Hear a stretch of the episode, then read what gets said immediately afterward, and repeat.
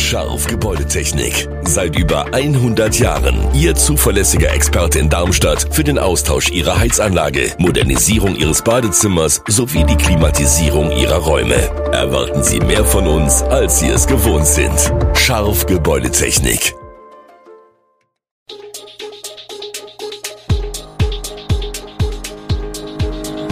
Gude, unser morgendliches News Update. Das Wichtigste aus Südhessen für Sie im Überblick. Guten Morgen aus Darmstadt an diesem 21. Februar. Elif und Danger Dan beim Hessentag in Pfungstadt, Kinderarmut im Kreis Bergstraße und Fastnachtspreis für die Sendung mit der Maus. Das und mehr gibt es heute für Sie im Podcast. Das Programm für den Hessentag in Pfungstadt ist nun mit der Musikerin Elif und dem Rapper Danger Dan komplett. Sängerin Elif ist gerade erst mit ihrer Single Bomberjacke auf Platz 10 der Singletrends eingestiegen.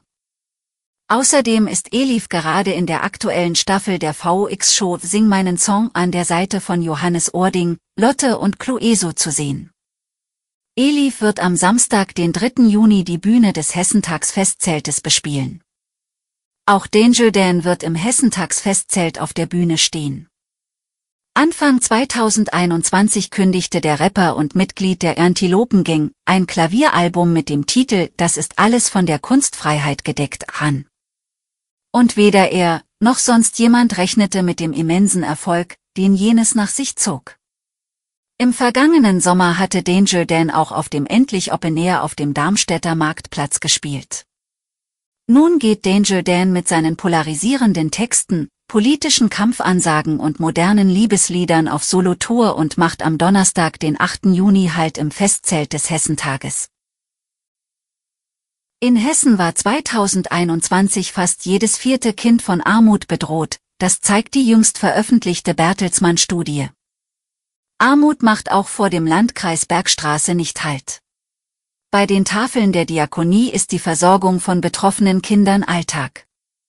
Die Zahl der Haushalte, die dort Unterstützung suchen, ist im vergangenen Jahr um etwa 40 Prozent gestiegen. Nach dem Überfall Russlands auf die Ukraine suchten viele geflüchtete Frauen mit ihren Kindern Hilfe bei den Tafeln. In Bürstadt werden derzeit 186 Haushalte versorgt, mit 504 Personen, davon 209 Kinder. In Lampertheim nutzen 519 Personen aus 201 Haushalten das Angebot der Tafel, darunter 213 Kinder. In Rimbach sind es sogar 866 Personen, 394 Kinder gehören dazu. Die Kinder selbst sind nur selten bei der Ausgabe in den Tafeln, manche kommen aber mit, um für ihre Eltern zu dolmetschen oder auch, wenn es zeitlich nicht anders geht. Regelmäßig gibt es im Kreis auch Aktionen für Kinder aus Tafelhaushalten, etwa Ferienprogramme, eine Schulranzenaktion oder auch Weihnachtsgeschenke. Die Lebensmittelausgabe ist jedoch zentral für die Tafeln.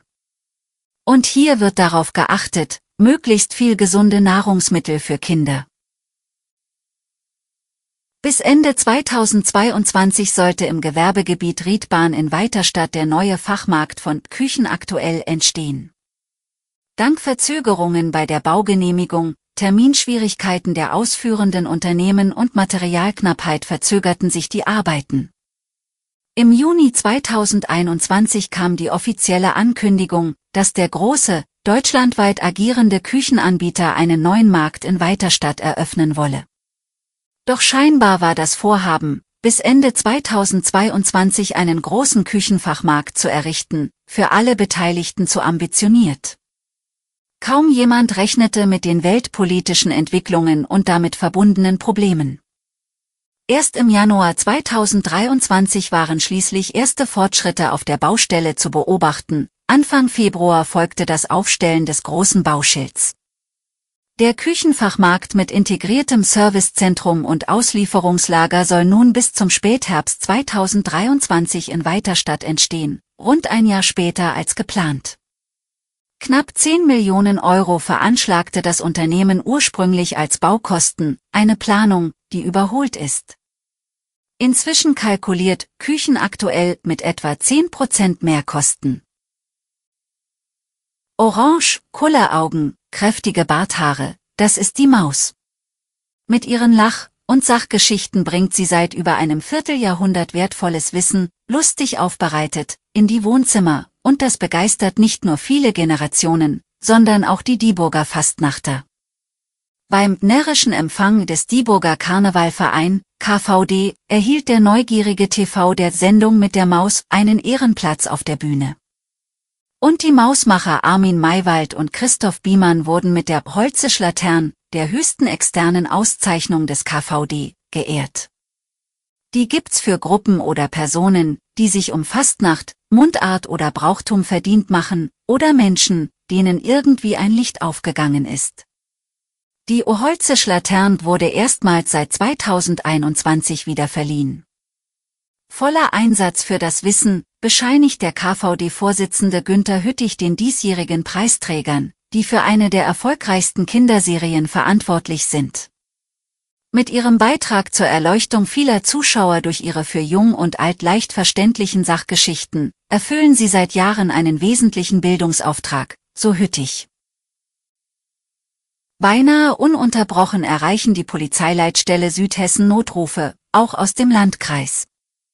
Aber nicht jeder dieser Anrufe ist tatsächlich ein Fall für die Rufnummer 110. Unfälle, Überfälle, Gewalttaten. Das ist Sinn und Zweck einer Notrufzentrale. Doch im Alltag von Polizeioberkommissarin Nina Rose und ihren Kolleginnen und Kollegen sieht es anders aus, denn Anrufer, die Schwäne mit gebrochenem Flügel über die 110 melden, blockieren schlimmstenfalls die Leitung, wenn wirklich etwas Gefährliches passiert. Ein Notruf hat für uns oberste Priorität. Der Bürger hat jederzeit das Recht, bei der Polizei anzurufen, aber eben in vielen Fällen nicht über die 110, so Rose. Fragen zu Blitzern oder ähnliches sind keine Fälle für den Notruf. Natürlich steckt hinter diesen zeitraubenden Bagatellanrufen nicht immer böse Absicht. Manchmal reicht es, sich ungünstig auf das Handy in der Potasche zu setzen, und schon ist der Notruf gewählt. Auch etliche Eltern von Kleinkindern haben schon panisch dem Nachwuchs das Telefon aus der Hand gerissen, weil der aus Versehen die 110 gedrückt hat. Wichtig ist dann, nicht einfach aufzulegen, mahnt Rose, die am anderen Ende der Leitung meist nur ein Rauschen hört und erst einmal vom Schlimmsten ausgehen muss. Bitte sagen Sie dann einfach, dass Sie sich verwählt haben. Alle Infos zu diesen Themen und noch viel mehr finden Sie stets aktuell auf echo-online.de. Gute Südhessen ist eine Produktion der VRM von Allgemeiner Zeitung, Wiesbadener Kurier, Echo Online und Mittelhessen.de. Redaktion und Produktion die NewsmanagerInnen der VRM. Ihr erreicht uns per Mail an audio.vrm.de.